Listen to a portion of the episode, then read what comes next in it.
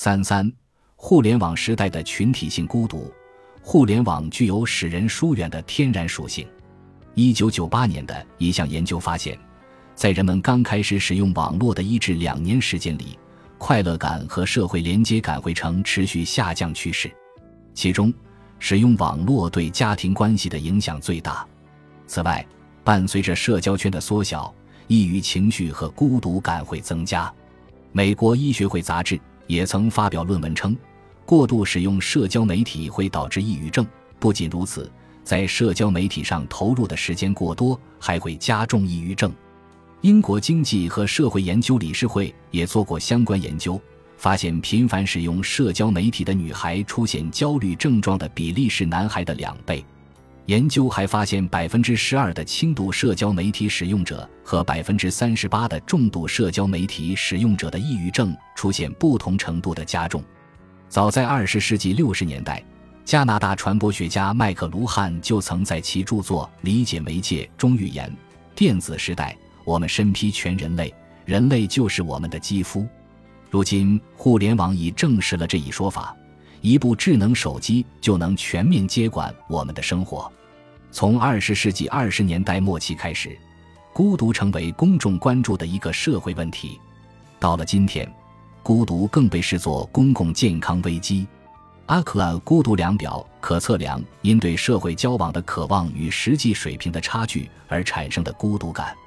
以下是课题组的二十位心理学家对孤独体验的部分描述：你感到和周围的人无话可说吗？你感到自己缺少同伴吗？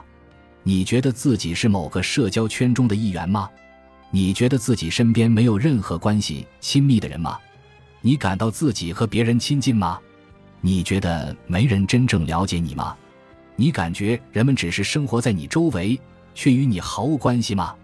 这份量表在刚一推出后，就得出了令人惊讶的结论：十三的线上社交反而会带来孤独感。我们时常感到孤独，却又害怕被亲密关系束缚。数字化的社交关系恰恰为我们制造了一种幻觉：我们有人陪伴，却无需付出友谊。在这种社交环境中，我们对人的期待越来越少，对技术的期待却越来越多。麻省理工学院社会学教授雪莉·特克尔通过研究发现，信息技术在给人们带来沟通便利的同时，也导致人与人之间的关系弱化。有些人甚至因此丧失了与他人面对面交流的能力。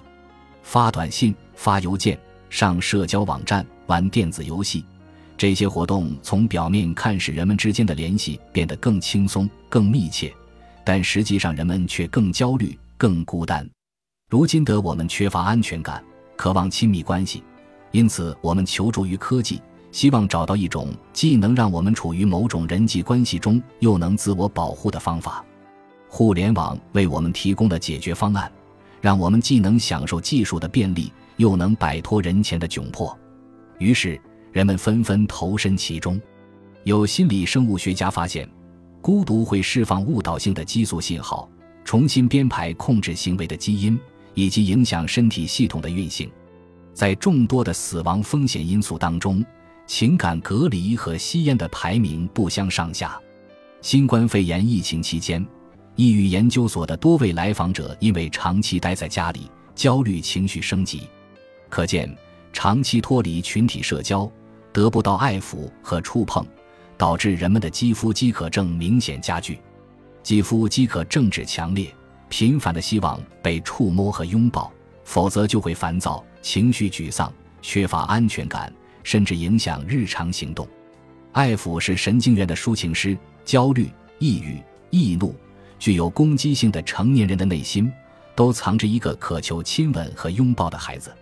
在手机还只能打电话。发短信的时候，我们认为手机是社交生活的补充，但在手机使日常沟通也变得碎片化之后，我们把手机视为社交的全部。身处信息爆炸的时代，手机对绝大多数使用者来说都是最主要的信息来源和沟通渠道。在解决孤独这道难题时，手机成了现代人最常用的作弊手段，手机分离焦虑症也随之产生。手机分离焦虑症是指因没有或者不能使用手机而焦虑不安，其典型表征包括频繁、强迫性的检查手机，想象手机在响或者震动，去哪里都带着手机，过度使用手机开展日常活动。通过移动设备，我们彼此交流，可自由支配的时间变得越来越少。英国贝德福德大学的盖尔·金曼教授认为，PSA 类似于任何一种上瘾症状。当焦虑症患者感到孤独、沮丧、恐慌的时候，他们可能会抱起一条自己熟悉的毯子缓解焦虑，就像 PSA 人群会拿起手机一样。但与其他成瘾物品不同的是，手机已成为现代生活中不可缺少的部分。这不仅因为离开手机我们就没法打电话或者发信息。更是因为智能手机已经成为我们储存数字记忆的地方，以及我们对自身认知的一部分，甚至对个别群体而言，手机俨然成为他们身体的一个器官。牛津大学社会人类学教授向彪提出了一个概念：消失的附近。这个附近意味着什么？它指的是个人与世界的真实连接。通过附近。个人能够将自己的情绪投射出去，并切实的收到反馈。而现在，附近的概念被互联网转移到广泛的公共事件中。现在的年轻人对附近不再感兴趣。小区里住了多少邻居？家乡的街道有什么新地标？楼下小吃店旁的早教中心换了几轮？这些琐碎的事情好像不值得他们的关注。互联网让整个世界变平了，附近的消失就这样发生了。我们越来越少地注意周围的事物和场景，而将更多的注意力放到互联网的热搜话题上。我们好像丧失了建立彼此信任的关系的能力。原来那种自然的爱日渐式微。微信里的社区圈子附近的人都脱离了他们原始的含义，成为一项应用功能。附近的消失在很大程度上源于年轻人对即时感越来越强的要求。我们在意的就是那几分钟。因为失去了附近，当新的事情发生时，我们没法参与，也没有宣泄的出口，情绪反应必然会很激烈。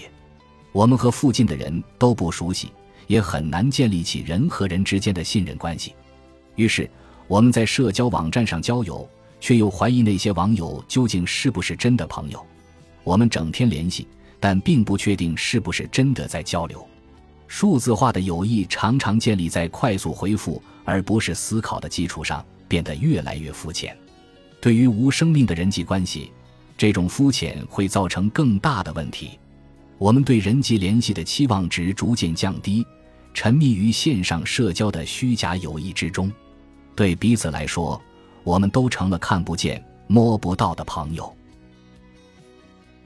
本集播放完毕，感谢您的收听。喜欢请订阅加关注，主页有更多精彩内容。